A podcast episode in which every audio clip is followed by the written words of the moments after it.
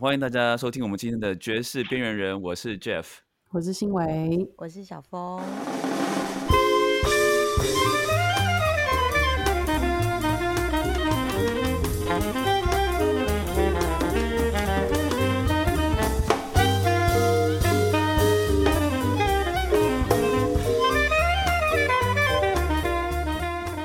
谢谢大家所有的我们的听众的那个等候了这么久，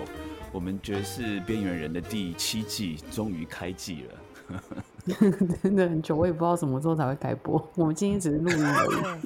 跟我们各位的这个听众稍微解释一下哈，因为我们这个爵士边缘人的这个两位主持人，新维跟小峰，就是在啊在生活跟工作的环境上面有很大的一个变化哈，从国外搬回到台湾，然后有很多事情需要。啊，重新开始，重新适应，所以我们这一这一季的开季等候了稍微久了一点，所以在这边跟各位听众呃说声不好意思啊，我相信也没有也没有人真的太多在等待我们开季了，不过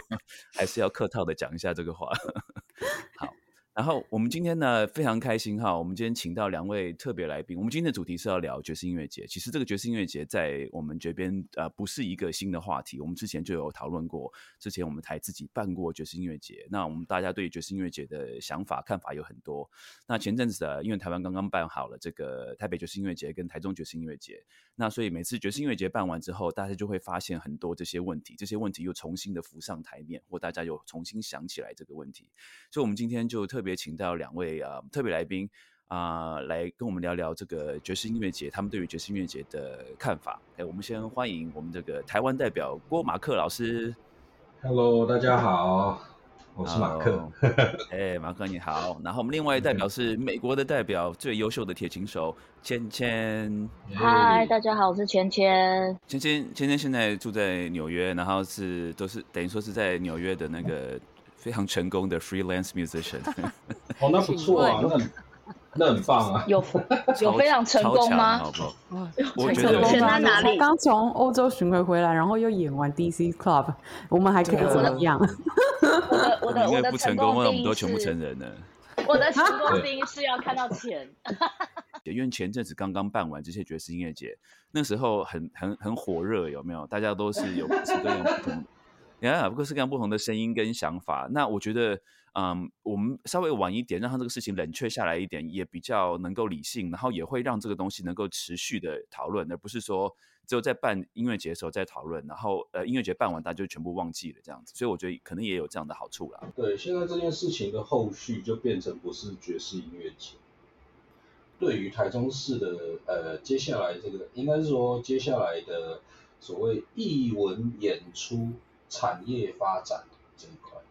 我因为觉得就是整件事情，我觉得荒腔走板已经十几年了。然后，但是我说一句实在话，我现在在看整件事情，我几乎是每个角度都可以跳出，哎，应该说我可以跳进来，完完全全用乐手的角度看，我也可以就是完完全全不用音乐人的角度，我可以用官僚的角度，那我也可以用策展人的角度。然后我也可以用民民众的角度来看整件事情，嗯哼，因为这两年其实反正就是反正因为 COVID 嘛，那当然就做了很多事情，包括就是有演出，那也有演出以外的事情，像策展啊，然后也有教学啊什么什么，但是就是。很多面向去造成了，我现在有看很多事情的不同的角度。我现在是教英文，白天在教英文。嗯。Pandemics 之前，我在去了北京两年，一年多两年，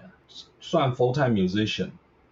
那在去北京，对，马克是一个很优秀的钢琴手啊。OK，那我 OK，我我去北京之前，我等于是跑了台北，大概也是来来回回这样子跑，也跑了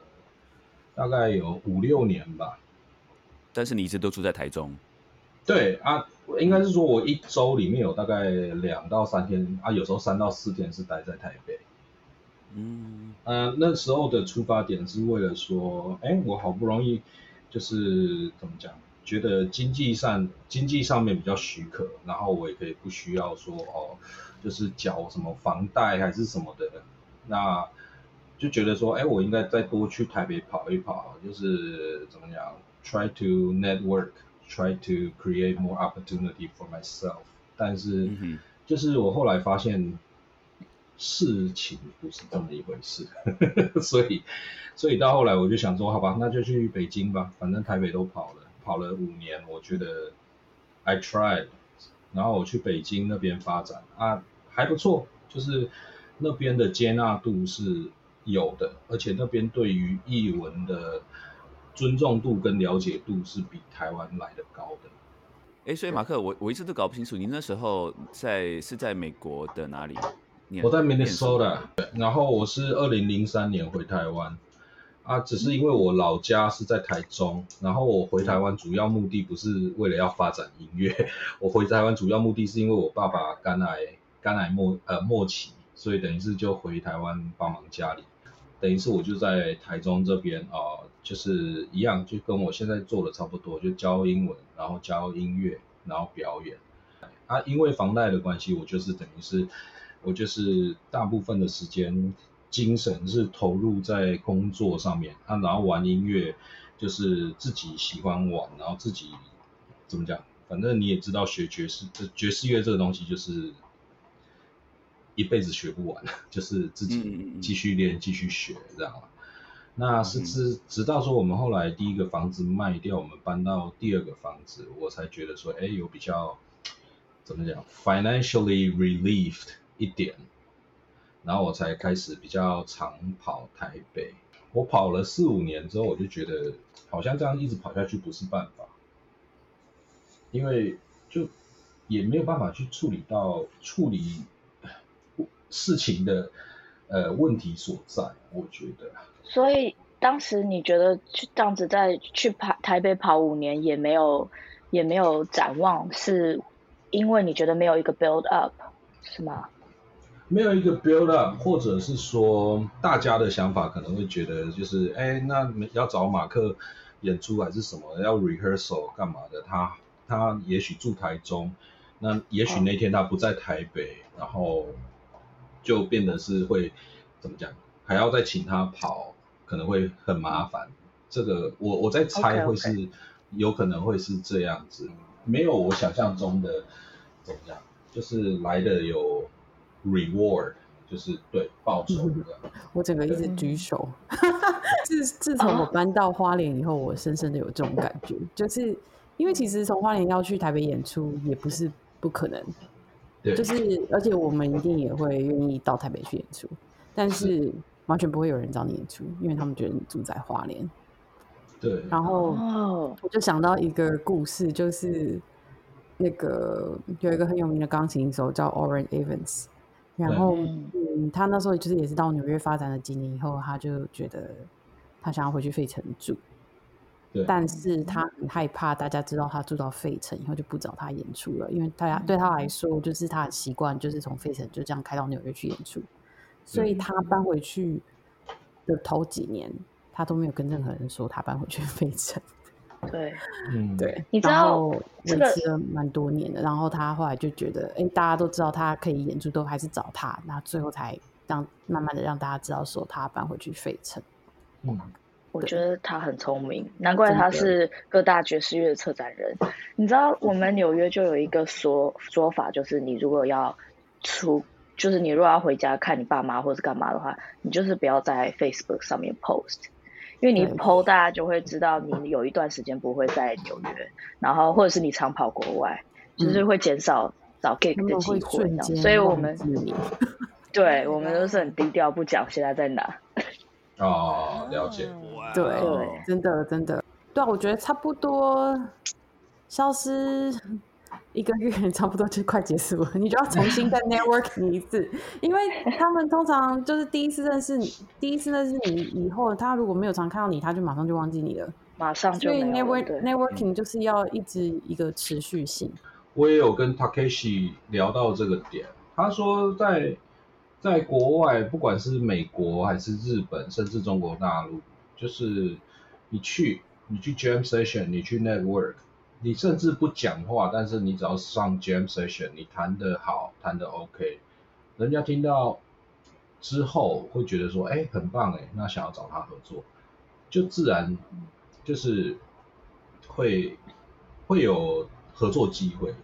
啊，讲直白一点，也许工作机会就进来，但在台北好像不是这样。讲的很笼统，那台北是怎样的嘞？呃，我觉得啦，哈，这个我这个是我观察到，但是未必是正确的。You have to try to 呃 provide something，就是其他一些呃一些 value 是大过于 playing 的。除了流量之外，还有其他还有其他什么样的 benefit 是这种附带价值的？You have to be a purist。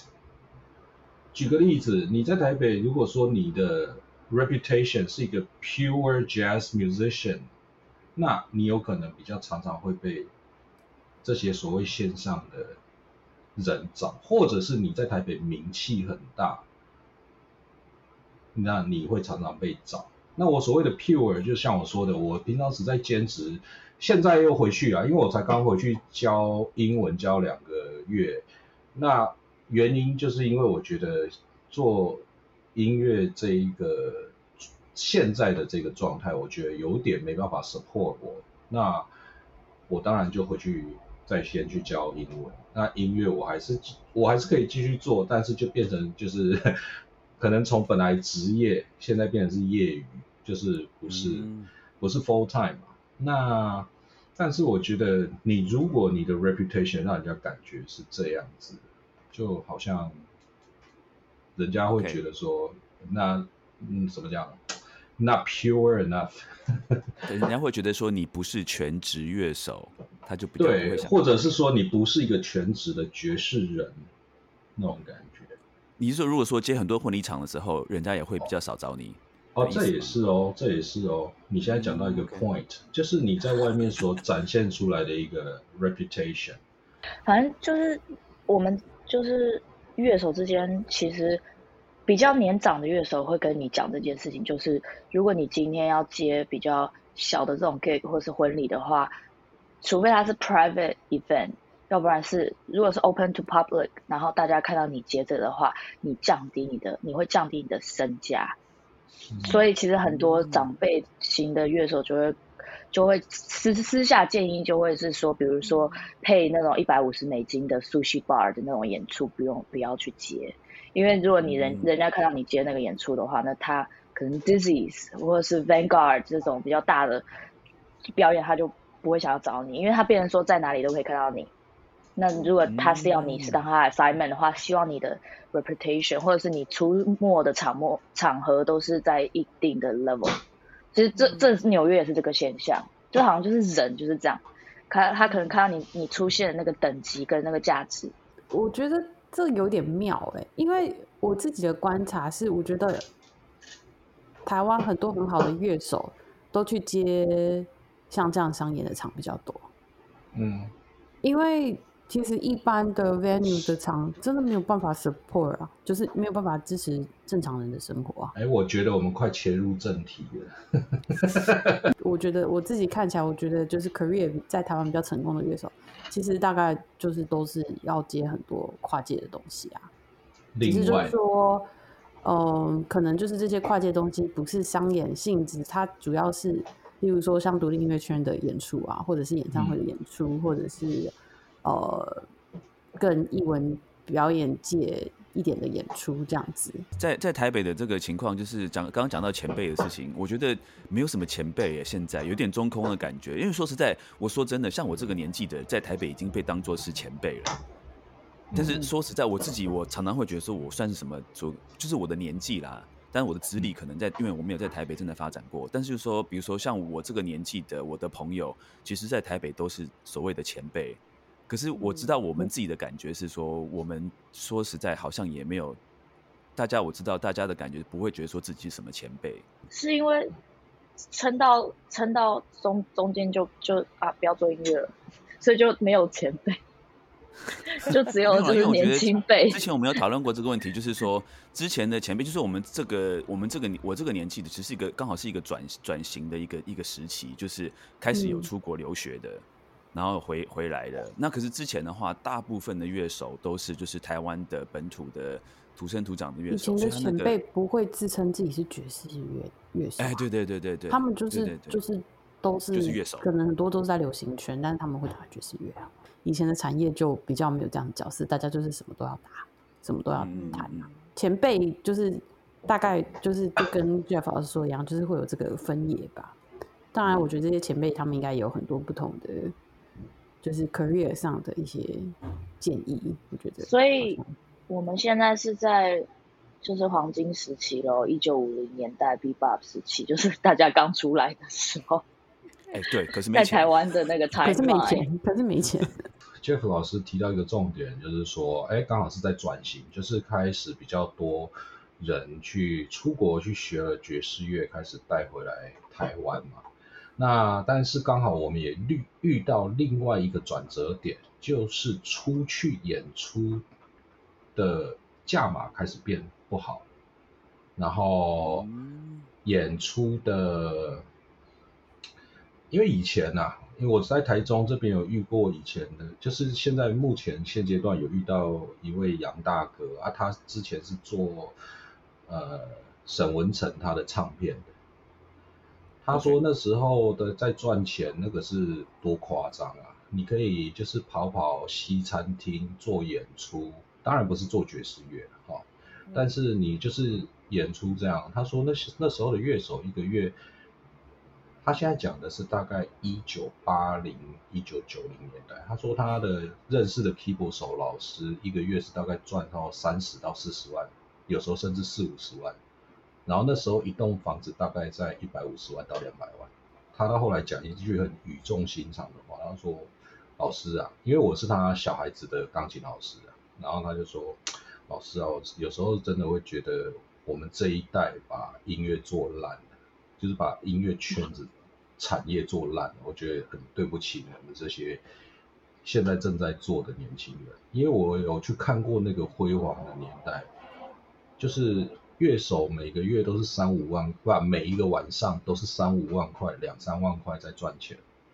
那你们现在这样子去演出，一个 venue 票卖一卖，一个晚上能够拿个三千块，就要觉得谢天谢地。他说那个真的是太苦了。就是在纽约的一些黑人爵士乐手，他们会觉得就是 struggle is a reason to give you to fight，就是他们会觉得就是。就是其实美国早就是配很低了，从很久以前就开始，就是爵士乐手本来就就是从以前到现在就是一个配不高的工作。然后嗯，就是 Jeremy Pell 之前就有访问其他乐手，啊说就是也是同为黑人爵士乐手，然后他们就说没关系啊，就是 being a being an underdog，就是我们就是都是 underdog 嘛，因为。钱都是白人在拿，然后发发到最后，黑人乐手钱都很少。那他们有一个 mindset，就是 being an underdog gives you a reason to fight，就这样，好像就是到哪里都是这样，就是就是音乐就是有时候就会爵士就是做到这样子。我今天来就是来就是听。那个学习一下马克，还有各位在场，因为我觉得我那些 topic 我都没办法讲。为什么要这么这么客套？真的真的，我今天来，我今天就是旁边现在放放一杯茶，哇！我要好好来听听 看大家。对，因为其实我们呃，因为刚好回，就是我我自己被搬回台湾，所以呃，就会听到很多就是有趣的关于爵士音乐节的。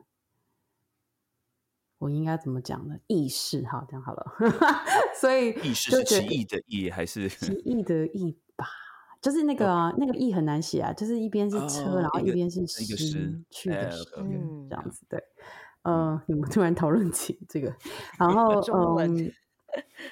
所以嗯，就觉得哎，这件事情好像还蛮值得一聊的，但是到底要怎么聊，好像比较有建设性一点，所以我们就。我们就先请芊芊来讲一下好了，因为芊芊呃有在，因为我其实回到台湾之前，应该是去年吧，我才到呃呃德拉瓦州去看芊芊演，就是 Clifford Brown 的 Jazz Festival，嗯，所以呃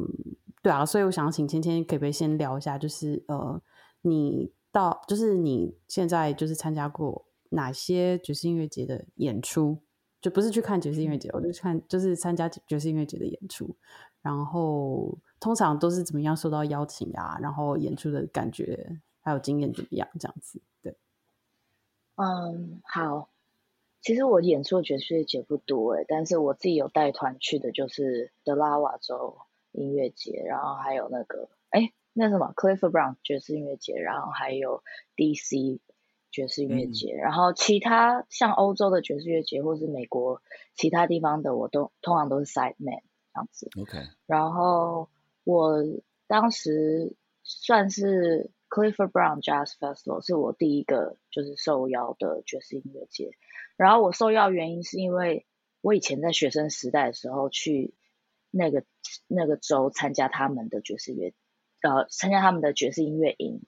然后呢，参加完之后我就去搬到纽约了，然后我就开始做我自己的事情。然后可能就是事业有小小的起色，然后他们就觉得说啊，可以邀请就是当年参加爵士音乐营的学学员。会来演出分享这样子，所以是这样，我是以这样的一个角度切进去的。然后 DC 爵士乐节的话，我也是一个以一个奇异的姿态切进去，因为其实我身为一个亚洲人，身为一个女性，No one 我 没有人要看你演出，差点讲脏话，对，就是对我就是。我不是，我就是我的意思就是不会有人要关注，不太会有人要关注你。然后我记得那个时候我去 DC Jazz Festival，就是我们演出结束之后，因为全部的乐手大家都是住在同一个饭店里面，然后那饭店的大厅就是有个酒吧，所以你在那边 hang out 是你看到所有的 PR 的人在那边，然后乐手，然后就是行政的跟乐手的人全部都在那边，大家就是喝酒这样，然后。那时候就好像我就被介绍给一个记者，然后就跟他聊天，然后对，然后他他就跟我说，哦，我还没讲，对不起，前情提要是 DC 爵士乐节，我拿到这个机会是因为台湾的文化处补助我去表演，所以我没有直接受邀受到 DC 爵士乐节的邀请，是我的 booking agent 写信到台湾的文化部跟他们讲说。他想要拿一笔钱让千千去这个爵士乐节演出，是我是以这样姿态切进去，因为但是呢，DC 爵士乐节就是有一个 portion 就是开放给 international 的 artists 用这样的方式进来演出，就他没有要给你钱，但是他开放几个就是时间点是让你们去演出的，然后但是你的国家的 embassy 要提供经费。哦，所以我每一次接到大型演出，现在我在我 career 现在这个阶段，就是我现在就是菜鸟，菜到不行。然后，所以我通常都是会需要旁边的一些助助力帮忙。所以其实 grant 很重要，对我们这些年轻的乐手，就是我们都是现在这个阶段都是以这样的姿态被人家看到，然后最后是期望可以。跳进正常的，就是这个 industry 里面的工作的阶段，跟大家一起变成一个成熟的音乐，就是工作者这样子。对，但是我每一次收发的都是有人帮忙，就一定都是台湾 embassy 很帮忙。新的乐手、新的脸孔跟年轻人，在这个产业困难的地方，就是人家不一定会给你机会，是通常都是圈外人会给你机会。想要帮忙，但圈内人他们已经有一个大家已经运转的一个模式了。像我后来因为这些机会，就跟像比如说在酒吧大厅就是 hang out，不在呃饭店的大厅酒吧跟大家 hang out，我就会听到一些潜规则或者是 booking 的一些技巧或干嘛，我就有听那听说就是你就是要进去这个圈子里面，他们是一个生态圈，就是你要在里面人脉。跟这些人要熟起来，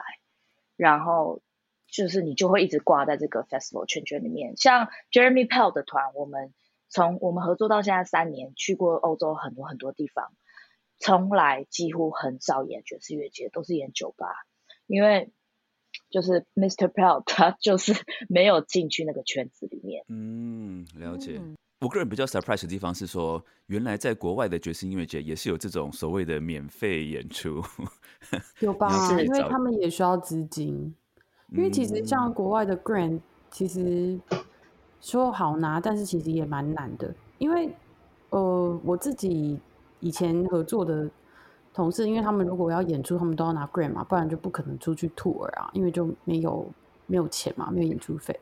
所以很多的 grant，像他们之前拿一个是好像是 Chamber Music Society 之类的，就是美国的 Chamber Music，呃，然后。他就会，他会给你一个 grant，但是他给你的 grant 有有附送很多的条件，例如说，呃，他给你，他给你五千美元好了，可是你要另外自己找到另外一半的五千美元，你要证明给他看，说除了我这个机构之外，其他人也愿意给你五千元，那你这个五千元你才拿得到。然后像生态圈的事情也是，所以我觉得像在纽约的话，就是。你是哪一个？虽然都是爵士，但是你是哪个 genre？你是哪个圈圈的人？大家都划分的很明显，因为完全是不同块的饼，不同块的地盘这样子。那我们先来问一下这个马克好了，我们的台湾代表哈，就是说我们刚既然聊到说这个这个爵士音乐节的这种资金的这种不同的分配的方式，那你要不要跟我们听众稍微聊一下？就是说呃，台湾的马克，你观察到台湾的爵士音乐节的这种资金的这种分配方式，到底是是一个什么样的运作情况？我如果说综合说我这几年让不同的身份，你说可以当圈内或圈外人这样子在看。呃，我的感觉是，它本身不是一个，我是说台湾的啊，嗯，它本身不是个音乐活动，它是个政治活动。爵士音乐节的“爵士”这两个字，是因为它这两个字在台湾够高大上，嗯，挂上去之后，它可以拉到某个族群的人。那我的感觉是因为。这样子的关系，所以他办了一个这样子的音乐节，所以他可以拉到这样子的群众，然后来促成这样子的一个大型的一个 event。那台湾跟国外的差别是，国外的团队比较专业，整体上面我觉得它的主要的 purpose 是，呃，应该这么说。它不是个音乐活动，它其实它它其实是有另外一个 purpose。那当然，另外一个 purpose，我刚刚是说是政治型的活动，是我用比较概括的一个说法。是，因为我说一句实在话，你办一个这个活动，没有个几百万甚至到一千万是办不起来的。对，那民间你要找到什么样的资方愿意每年拿这样的钱？我觉得其实是很难拿到找到这样的资方，每年这样无偿的拿这样的钱，那大概也只有政府单位愿意拿这样的钱。那他获得的是什么？他获得的是 PR 啊，他获得的是就是 publicity，让人家觉得，哎，我这个政府其实是有在注重译文这一块，然后我有在办这些东西，算是他的政绩之一就对了。哎，对。我今年四月份的时候，我也弄了一个自己算是两天的一个音乐节，叫做 Giant Swing 巨人摇摆。嗯，啊，那个钱，那个钱其实也是跟政府拿预算的。那所以到后来你会发现一件事情，你没有那么大笔的预算，你是根本动不了，根本没有办法做这些事。我就稍微整理了一下哈，我我们就是刚刚刚刚今天有提到说，其实，在呃至少在美国这边，这个爵士音乐节它是有一个，它是有它的自己的一个生态圈，它是有它它它一挂人在做这个事情。那那个，所以等等于说，好像像因为在美国已经行之有年，所以已经有各式各样不同的团队，他们可能就是常年来讲都是在做爵士音乐节这件事情，所以他们来讲，他们就像刚刚马克你讲，是一种啊专业的一个，他们每次一一一直都在做这样的一个事情嘛。可是台湾来讲，好像都是偶尔一年会发生一次，所以大家好像有一点像是兼职的感觉。我你觉得我这样讲算是算是对的吗？这个是一个说法，但是我说另外一个说法，这个其实会牵扯到我们的民族性跟政治性的问题啊。因为我觉得华人华人的天性跟就是华人的天性会有一种就是，哎，我去年这样做可以交得交得了差，那我明年就是照这样子继续做就好。返回来问一下芊芊，不好意思，马克，我想我想我赶快问一下芊芊一个问题，就是。啊，你觉得刚刚马克有提到说，就是在台湾办爵士音乐节的目的，好像说并不是以音乐为主。那你在美国看到这些爵士音乐节，你觉得他们为什么要办这些音乐节？他们办这个音乐节对于主办方来讲，他们的理想、他们的目的，或是他们的好处是什么？对我来说，有时候演音乐节去到的时候，你会感觉到那整个氛围嘛。那我觉得有时候演一些音乐节，是真的是他们就是要好玩。我们就我记得我暑假演了一个音乐节，然后呃，对你就是去到的时候，大家就是真的是带着一张地毯，然后帽子，然后整个氛围就是这样子，然后在一个非常漂亮的花园，就这样就地就这样演起来，然后当然也有大舞台的地方，但我觉得整个是氛围是很轻松，然后是让你感觉就是是夏天的一个活动这样子，对我来说是这种感觉啊，然后我也不会觉得说。有乐手之间会很争，就是很竞争，要拿到那个爵士乐节。但是呢，我觉得像 Newport 这种等级，我就不知道是不是政治的游戏了。但是还有一点是，美国有很多 agency company，像台湾应该乐手没有太多是 agency company，我不知道。但是美国就是几乎你是叫得出来的名字乐手，很多都是有附属的 agent，就是他们有有 agency company 在帮他们跑这些。事情，所以那个生态圈就是因为这个 agency company 是是一个很健全的生态，所以就会整个就会变成一个一个圈子，对。嗯，OK OK。我的感觉是台湾在于爵士乐这一块的操作上面是没有所谓的 agent，也没有所谓的 agency 这种东西。爵士乐的着力点对他们来说太模糊了，到底是长相，到底是。他的天分到底是他的舞台魅力，到底是什么东西？好，那我们讲到，比如说哦，他的能力，哦，他是个天才，他弹的多好多好，但是我敢说十之八九的观众是听不懂的。对，所以变成对台湾的的 agency 来说，他们觉得着力点太模糊了，怎么样去卖这个？这个这个乐手，这个这个音乐人，这个乐团，就是哦，它流量要够高，对，一个比较实质的卖点对你必须要有这个着力点，你在台湾才有办法去卖。但是我觉得这个东西，在国外看到的不是这样。其实，其实我觉得在国外也是这样，就是在纽约，至少纽约是这样，就是你你是一个成熟的音乐家的话，你一定是要有一个名片。那个你的名片就是你的专辑，嗯，对，所以其实其实，在国外也是这样，尤其是当你想要 book tour 的时候，你丢出去的每一封信，他们都要看你背后做过的作品。那其实这时候就是你的这个演出的目的是说，哦，是一个 CD release party 或者是一个 CD release tour，通常你就比较容易拿到演出。所以其实我觉得，其实我这边看到的，其实也是需要有专辑。只是说，国外你会觉得他们比较有 agency，是说好像把爵士乐手当做艺人在经营。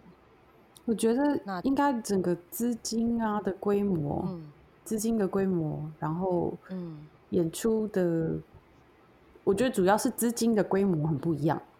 那当然，另外就是还有就是国外的观众的结构也很不一样。嗯。当然一定有差啦，因为就毕竟爵士乐还是美国这边的，就是是在美国这边有一定的历史啊。但是就是我觉得观众的量，就是资金的规模，然后当然还有对爵士乐的理解，因为像国外很多爵士音乐节都已经像像 Newport 这种，或者是像在纽约 Charlie Parker Jazz Festival 这种，都已经就是它是有一定的，就是如果。美国跟台湾是完全不同的文化、人人种，还有整个历史背景都不一样，所以也没有办法，就是就是单一效法美国，就可能变成有自己自己的特色这样子。那如果是就是我们要挖掘自己的一个生态系统，因为像美国就是很多 agency，然后很多 manager、booking agent，就是你一个爵士乐节出现的时候，台下全部人在 networking，就是都是这些人在讲话。那但是这是美国的方式，那可能台湾是不是也可以有自己的方式？就是不知道马克有什么建议，就是觉得你理想的一个健康的音乐的音乐节的生态是大概是怎么样的感觉？应该这么说吧，我我认同芊芊所讲的，就是说。在外在外国，就是说你一定要有一个像样的名片还是什么的。但是有时候我觉得那个像样的名片不一定是说它必须要是一个实质的一个一个说 album 还是什么的，因为也有很多那种所谓的那种纽约的那一种一些算是永远都当 side man，但是永远都非常厉害的乐手。那你说他的 gig 会比那种所谓的那种 headliner？少吗？我觉得也不会。如果跳回来用音乐人的角度来讲，说这件事情该不该做，我觉得应该要去做，因为你这东西永远不去开发、不去做，我们永远就会少这一块，那我们的进步就会歪一边。对不起，刚刚马克的问题就是谁要去推动，谁要去做，是音乐人要去做，还是周边人要去做？现在周边没有人在做，所以我看到的就是很多的乐手就是自己自己下去做自己的 promote，自己当自己的 agent。那当然有一些是说哦，可以靠自己的身边的朋友或者是家人，类似这样子下去变成是一个 family business，还是说一个 group business？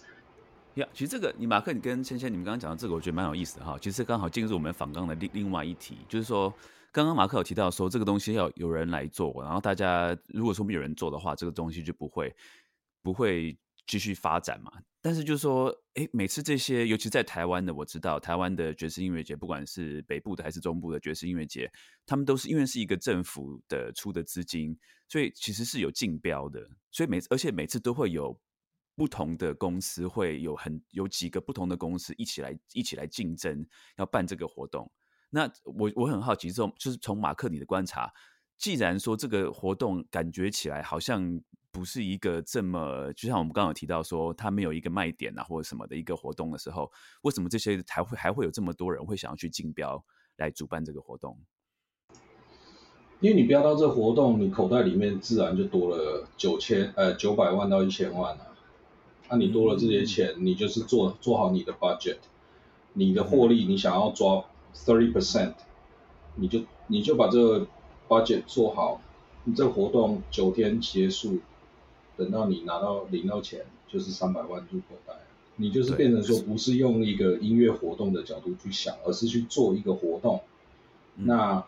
呃刚好是挂上爵士的名，那就去找好爵士乐手。那找好爵士乐手就弄一弄，把摊贩的这些东西安排好，租金收到位，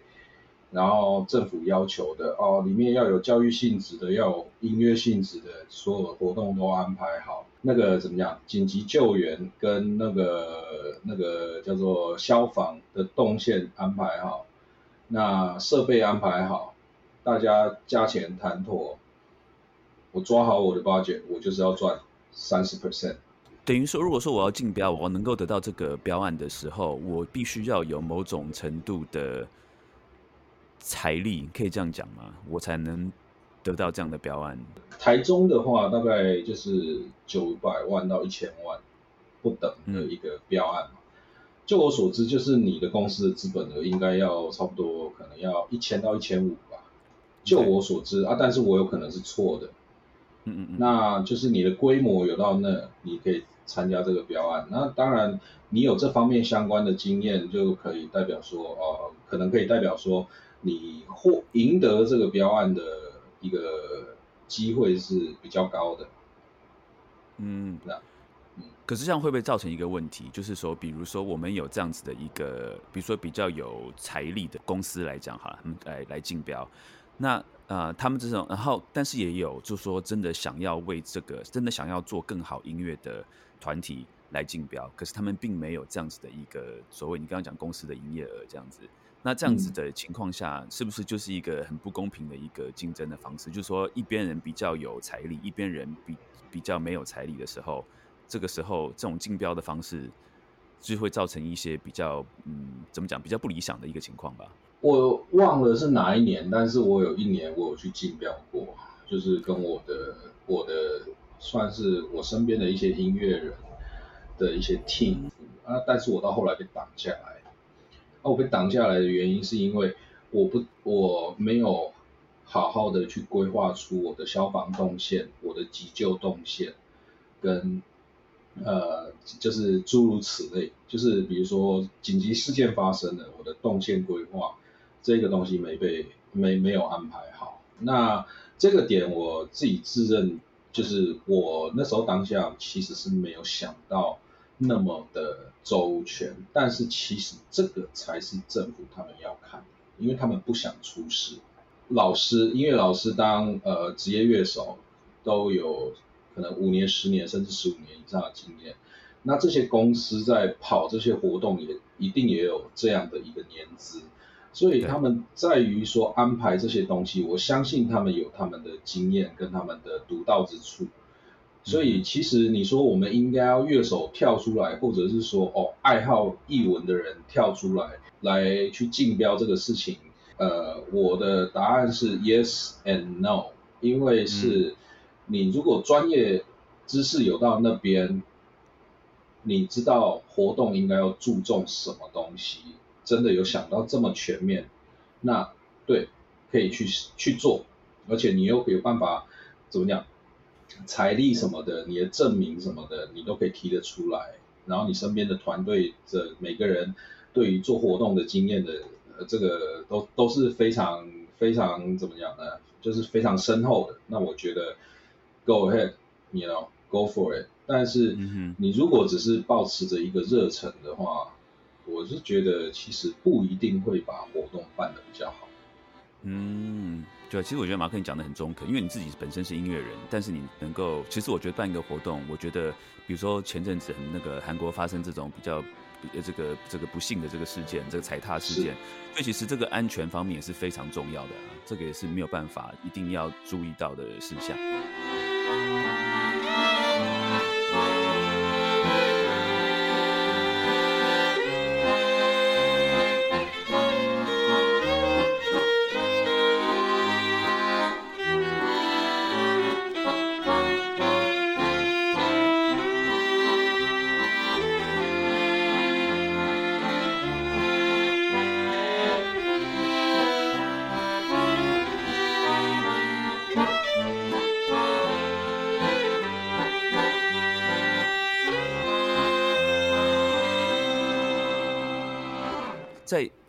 呃这些爵士音乐节的表演的团体，他们的这个甄选的或是报名的这个过程是什么样的一个情况？我想先请问那个芊芊，就是以你的经验来讲，像你的团体或是你参加过的爵士音乐节，这个他有你知道他们这种甄选的流程是什么样子的吗？呃，其实就是像我刚刚说的，其实大部分都不是用甄选的嘛，对不对？但是他们会有一个，比如说。一个下午是给新秀 Rising Stars，那这个就会有开放一个甄选，就是他们会嗯，就是给一个有点类似像爵士乐比赛这样子，然后你第一名的人，你可以拿到一笔钱，然后你可以拿到一个演出机会在这个爵士乐节。可是我记得上次有一也有人传报名表给我，就是叫我报名爵士乐节，就是 DC Jazz。Jazz 就是我后来还是有去演，但是后来为什么我不是走比赛？是因为他项目里面规定说，你每一个团员都要四十五岁以下，就是你所有里面乐手都要四十五岁以下。但我贝斯手已经五十几岁了，所以我没办法，所以我笑出来没关系。作为他那个老人讨厌死。那时候我就因为那个如果赢了，还有一个一一万五的奖金。我那时候看到的时候，我就传给他，然后就三个点，点点点，然后就对。没记错的话，好像有个朋友胡列达，他就是好像他就是新手的演出嘛，他就他有去 DC Jazz Festival，对啊，他们那那组就很年轻。对对，他就得到这次第一名，所以他有一个演出，但是我在那边有个演出，但是我们切进去的方式是不一样的。哎，所以那个那个那个比赛，他是你记得他的 title 是什么？是新秀吗？还是他？他好像因为他有年龄限制，对，他有年龄限制，对对对对。OK，所以然后等于说，如果说我是，比如说我想要参加这个活动，我要我要先报名。参呃，我要先报名，然后去比赛，比赛完了之后才可以正式的在 DC 的这个 festival 演出，这样子。对，那如果你在 DC festival 演出，台下来的就是很多那种 agency 的啊，那看到就你就签了的话，很多 rising star 就是从这样子比赛，然后 show up 在一些大型爵士乐节，然后就就找到 agency company，然后就开始比较变成正式乐手这样子。那那些评审。是谁？那都是有名的音乐家吧？对，就是都是那 些有名的音乐家。我们 OK。我觉得，对，我觉得国外音乐节第一个会让我觉得最大的不同，跟台湾的爵士音乐节，应该是国外在，尤其是爵士音乐节都很在乎谁是这个爵士音乐节的 music director。嗯哼，我觉得这件事情在台湾，我觉得很少被提到。嗯，因为。有一个 music director 的时候，通常大家那个 concept 会很清楚，就是我这个音乐节到底在音乐上要提供什么东西，走向是什么。刚刚听到的弦外之音是他们的整个制度是健全的，就是他们有这个所谓爵士新秀的甄选，甄选完之后他上台去演出是没有拿配的，没有关系，但是他台下的这些 agency 是看到。哎，rising star，good talents，把它签下来。那他可能接下来，可能的接下来三个月，他也许就有机会 tour。接下来三个月，他可能就可以有个十场演出。你懂我的意思吗？就是这个东西听起来是很 promising 的，但是在台湾的这个东西，在所有的制度不健全的一个状况之下，然后你要去把它变成是所谓的一个。这个叫做什么甄选的制度？我觉得其实是蛮欺负乐手的。大家都已经没有没有什么工作了，那如果是以这样的一个状况之下，呃，要办甄选，然后台中的甄选的乐团没有办团可以上，那我说一句实在话，那不如就不用办这个音乐节，或者是你就不要把它叫台中爵士音乐节，你就把它叫做。叫做台湾爵士音乐节，或者是台北爵士音乐节之台中呃活动活动舞台，因为你到后面请的全部都是台北的乐手、台北的乐团哦、台北的团队、台北的顾问哦、台北的老师啊、台北的任何 whatever、台北的公司，那我们本来台中的乐手就已经没有这个环境。一年可能这九天，我说一句实在话啦，就算有排台中的乐手下去演，这九天，呃，一天好算他三场好，九天三场，九三二十七，二十七场，看中间会不会分到两场还是五场演出。台湾就很小，所以不管你是住在台湾的哪里，如果你要做爵士乐的话，最就是大家最后还是通常还是会落脚在台北。那如果今天台中爵士音乐节要办一个可以真的 feature 台中爵士的东西，要你如果是由你来规划的话，你会想要怎么办？因为不管怎么样，一定都还是会充斥着从各地来的爵士乐手。对，就是我也不是圣人，我在台中找不到人，我也只能够往台北找。嗯，现在现在台中的状况就是变成就是我有算过。总共全部加起来，大概，哎，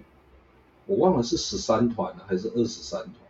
问题是都是几乎都是重复的人凑起来的。但是我的意思是说，让那些人出来演，而不是变成是说，哦，你们不够格就把你们刷掉。其实也好像也是因为这几年 COVID，所以才变成爵士音乐节。可以这么 feature 台湾的乐，也没也没错，对，也没错。台中爵士乐手是不是有上？这不是重点，重点是他为什么会所谓的公开甄选，好，那你从以前的邀请变成甄选，我也认了。年轻一辈的那种二十出头岁，甚至十八十九岁，觉得哎对爵士乐有兴趣的，想要来甄选看看，没有上。那我会想要了解说我哪里做不好，但是你没有一个公开的评审制度啊。你说公开甄选，那你的评审是谁？你为什么不公开？这也是我之前在网络上抗争的另另外一个点。他现在呃，你稍微聊一下这个呃台中爵士音乐节，它的甄选的流程到底是长什么样子的？今天如果说我是一个新人，我要报名的话，我会大概经历到经历到什么样的一个一个过程？你会经历到的过程就是他要你拍可能两支影片，一首慢歌，一首快歌，然后各各各八分钟还是十二分钟还是十五分钟？I forgot，就是呃整团然后即兴干嘛的，然后寄过去给他。然后他来甄选，甄选完了之后，你也不会被通知你有没有上，没有上，你就是等着看，看那个公开的那个节目表里面有没有你，你就会知道你有上或者是没有上。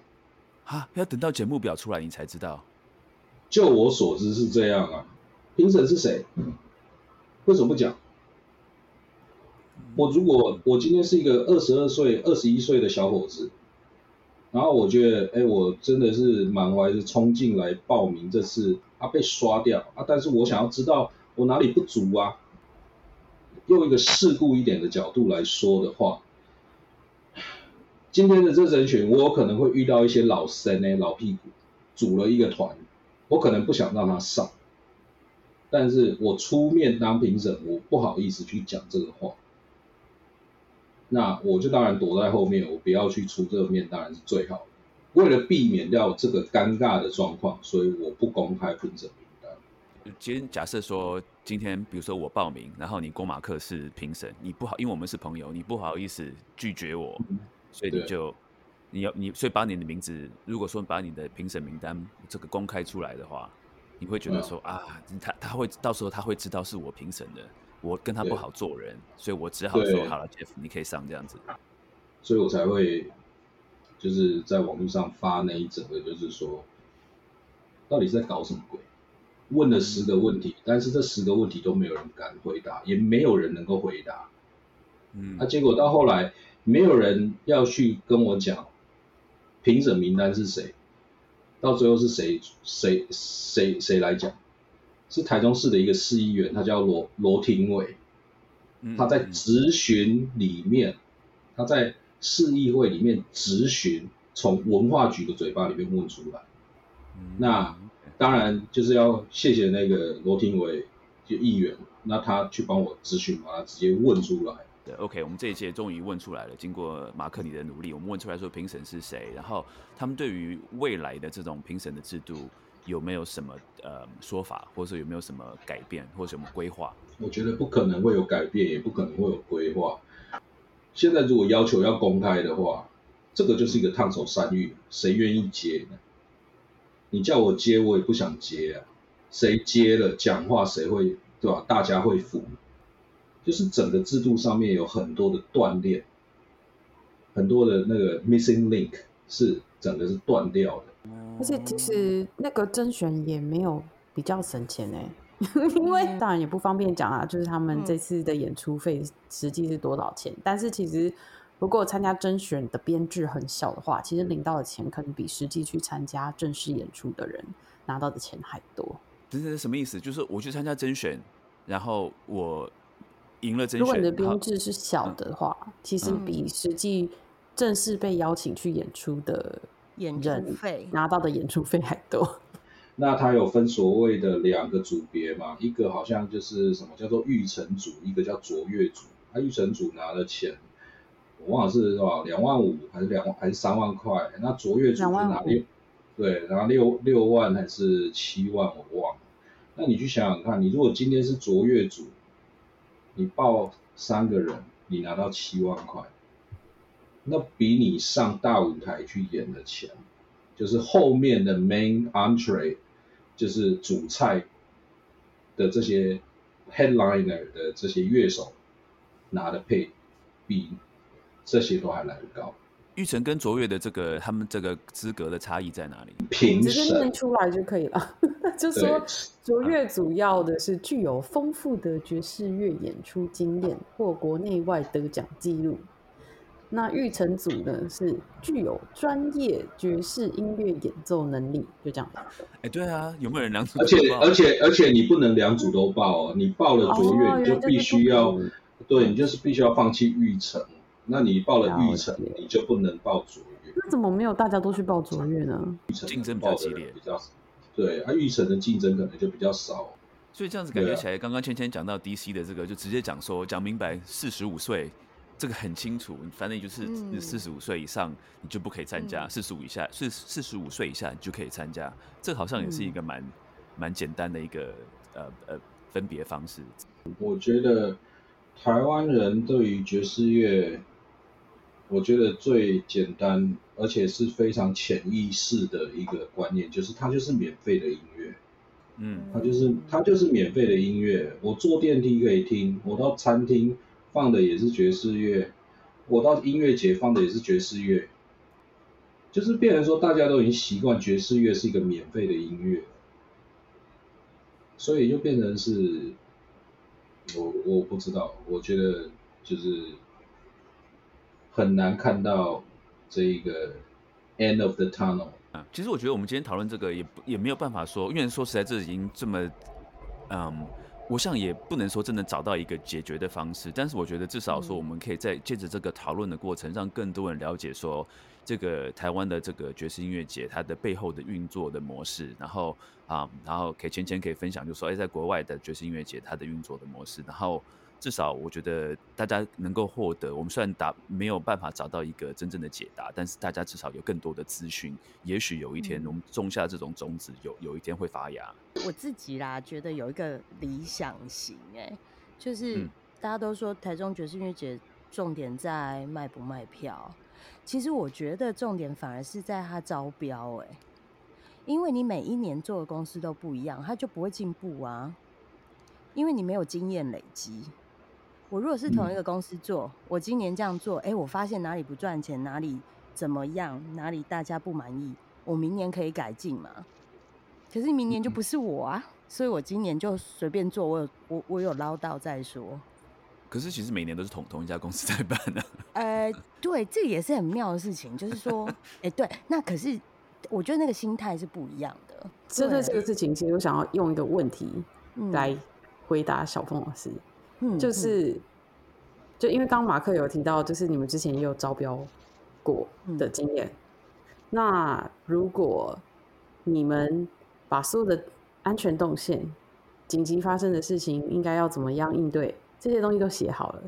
你觉得你们还是很有机会可以招标上吗？这我不知道，因为就我所知啊，爵士音乐节到后来它公开招标，但是到后来只有一个公司去报名，因为其他家都觉得我反正我赢不了啊，它是它是什么？最有利标啊，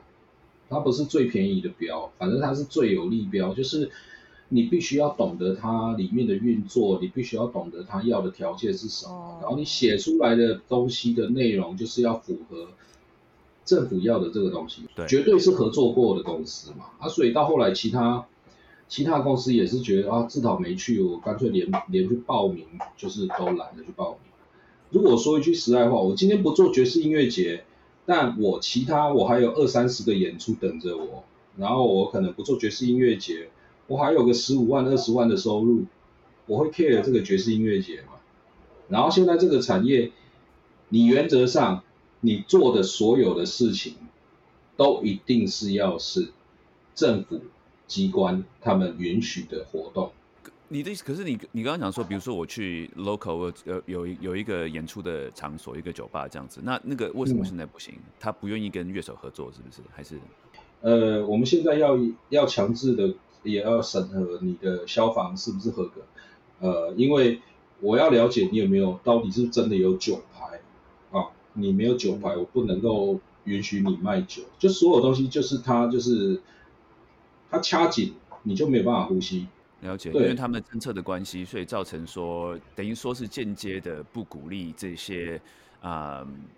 场所啊、来 host live music。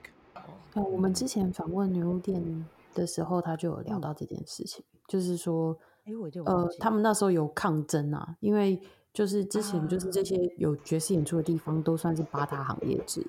对，那所以他们这些，因为台北可能也比较多这类的译文空间，而且都是很，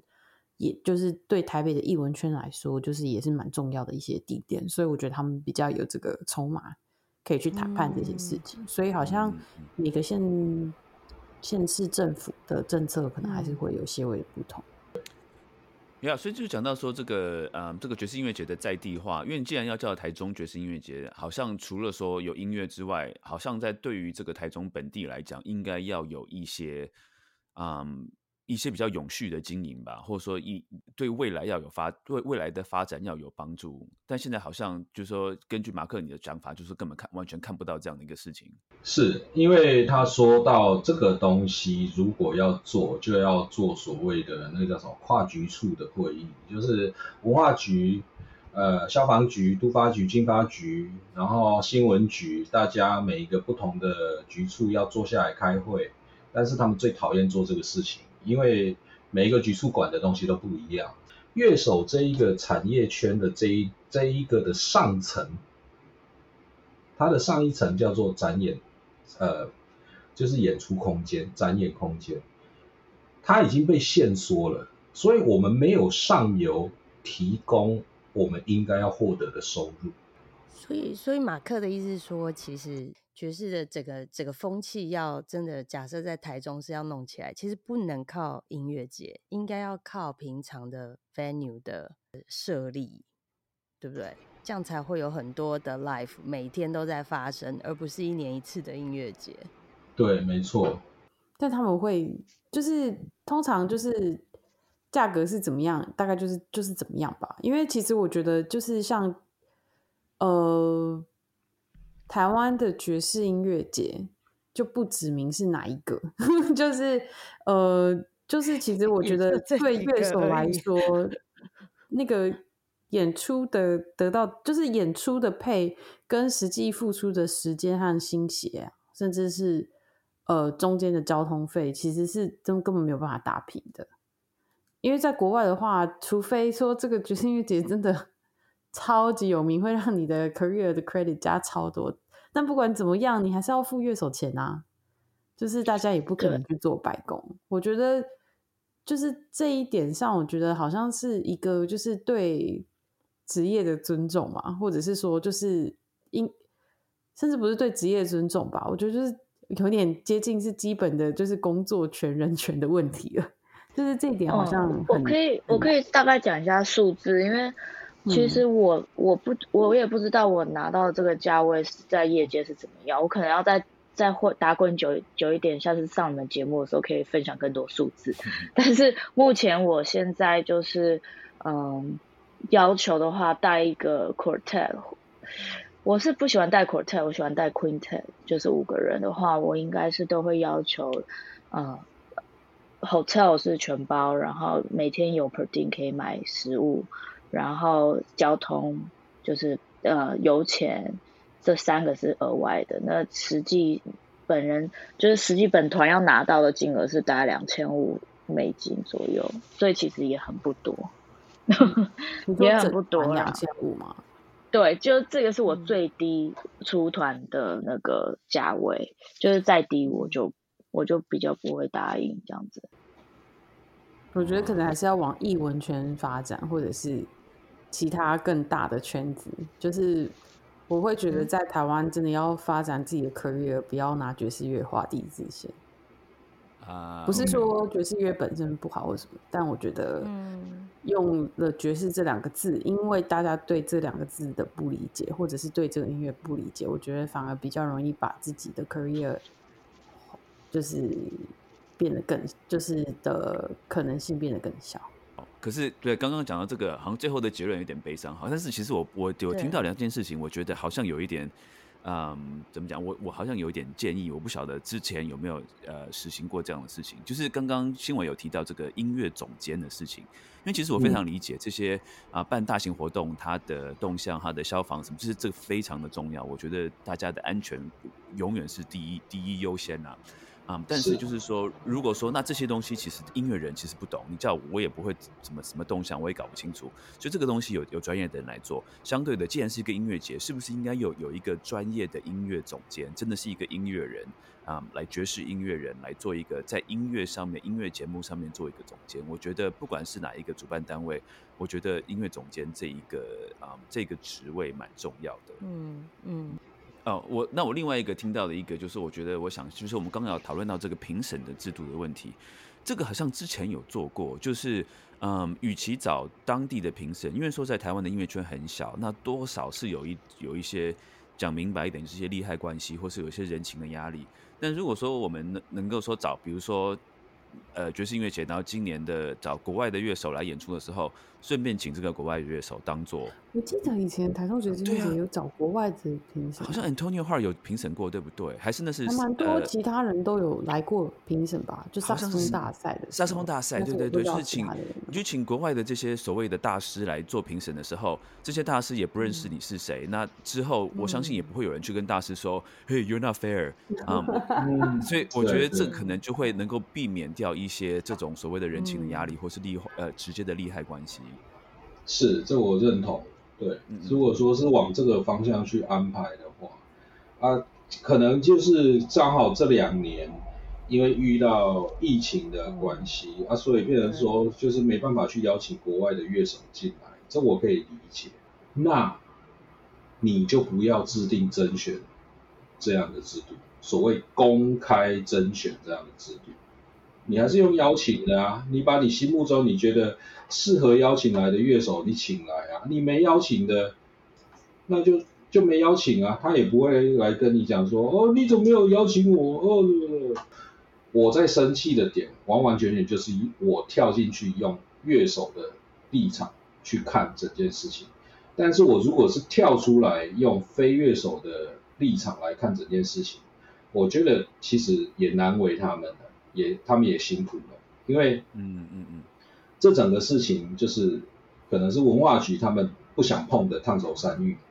我还是觉得回到我心中的那个理想型，就是我觉得他就是应该有个执委会。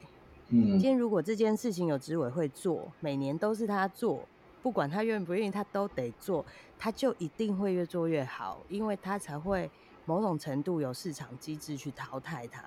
不好的节目会被淘汰掉，然后再来，你做多年之后，你讲话就没有人敢去跟你 argue 说你今年为什么不请我，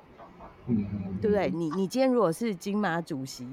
会不会有哪一个导演跑去跟金马主席说，哎，我为什么今年没有入围？他够权威啊，对，他够权威啊，他他讲的话，你你们就是要听啊。那他就是主持人啊，他就要决定今年的奖啊，怎么怎么安排，今年影展走什么方向。那其实爵士音乐节应该也是要这样子，才可以做到有一半教育大众的的的功能吧。就是今年的节目，我要选怎样的方向？哎，今年新秀不够多，可是我可能走一个什么复古路线。所以我选的这些团，我就是会有一个主题。那我觉得这些主题里面哪些团我觉得够格，那就是我说了算呢，因为我是执委会。对啊，如果今天是一个就是某某公司老板，然后他又没有 music director，那他讲的话，当然我们这些乐手就会觉得啊，为什么是他？你知道那个立场会蛮不一样的。嗯，对。所以虽然虽然每一年都是他在办。可是他他的地位是没有上来的，所以这个这个主办方在我们这个乐手的眼光里面，是我一我一直都觉得你办的不怎么样啊，所以我们也没有信任他们就是了。而且他他他也没有办法主导了。之前其实有跟其他的音乐人也有讨论到一些事情，就是说看说能不能把它变成是一个 BOT 案，就是已经都做这么多年了，至少以。政府的角度来说，这个是一个成熟的案子。那现在就是把它 transfer 出去，找一个找一个团队，让他看说三年五年，先让他呃短期经营这个东西，在这三五年之间，看说他是否适合继续承办这个东西。啊，如果不适合，接下来再继续 transfer 到另外的单位让他们去去做，可以是公家单位，也可以不是公家单位。这是一个方法，与其每年换，让他有一个稍微长一点的任期，三到五年之类的。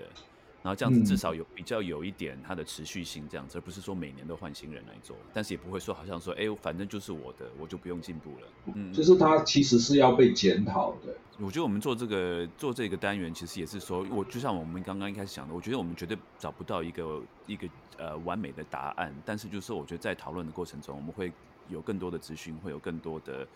啊想法。我就要问马克一个问题，可能是可以他当做我们的一个，这是今天节目的一个结尾哈，就是因为我们知道说前阵子在办这个呃这个爵士音乐节啊，不管是北部还是中部的，那其实很多因为我们乐手私下有讨论，大家会受到一些不公平的待遇，但是尤其是稍微年轻一点的乐手，他们都有一点敢怒不敢言这样子的一个情况发生。那其实马克，你今天跳出来做这些事情，讲这些话。我个人是觉得说，哎，我我不知道我自己有没有这样的勇气啦，出来做这件事情。但是你一个以一个过来人的经验，你觉得你觉得现在你自己有黑掉吗？因为大家大家都会怕黑掉，没有人要找你。你觉得你没有我的我我的认知是我从一开始出来早就黑掉了，这是我花了大概 花了大概十年到十五年去确认的一件事情。为什么这样讲 啊？因为我不觉得我有被。被被人家想要找一起合作干嘛的啊？我的东西基本上都是，呃，有啦，呃，之前 Vin 呃最早我有找 Vincent 来演我的三重奏，话后来 Vincent 他的一些演出也会找我，然后那个谁呃周泰明 他的那个他的之前在 Blue Note 的那个对啊 Quartet 他也会找我。但是我觉得黑不黑掉这件事情的话，我觉得对我来说，我到后面我会完完全全忍不住想要讲这些东西，只是因为，呃，我不想要每年九月、十月份看到台中市政府找一家公司，然后这家公司出来跟我跟大家讲爵士生活、生活爵士这种鬼话。我怎么讲？我觉得是在帮一些年轻的啊。你换个说法也可以说啊，你也有帮你自己。哎，对我也有帮我自己。我说一句实在话，呃，我没有在靠你吃穿啊。我的收入不是来自于你，你要黑我。OK OK，啊，对啊，我我没差。重点呀，对对对。对啊，啊，我说一句实在话，有很多人有这个包袱。那我试问一句话。你没被黑掉，那他发了你多少场，对不对啊？你就觉得以后还有机会，对，以后还有机会，以后还有机会，他继续不罚你场，嗯，对，我的感觉是这样。OK，那就是做你自己，你做好你自己觉得对的事情，讲你自己觉得是是对的事情。那我觉得剩下的就是怎么讲，Time will tell。对，那我们今天最后就很励志的结束，怎么说呢？因为刚好芊芊的单曲叫做《Sunday Will All Be Free》，就是很有名的 Donny Hathaway 的这首歌。希望有一天我们爵士乐手在台湾也会有这种感觉。是是是是，不会觉得演个爵士乐比较痛苦这样子。没有，我跟你讲，你去看他的歌词，他歌词其实很很悲怆。他歌词就是说，就是这个这个世界的放荡，对。但是我们要我们现在的心情，silver lining，你知道吗？就是要很励志的结尾这样子。对对对。然后今天这张单曲已经可以在各大串流平台上听到，然后实体专辑是十二月二十三号会在台湾发行，所以请大家记得要支持。OK。好，那今天很很谢谢大家先收听我们的爵士边缘人，哈，也非常谢谢我们今天的特别来宾郭马克跟鲁芊芊，谢谢你们，谢谢谢谢，谢谢大家，好，谢谢大家，拜拜。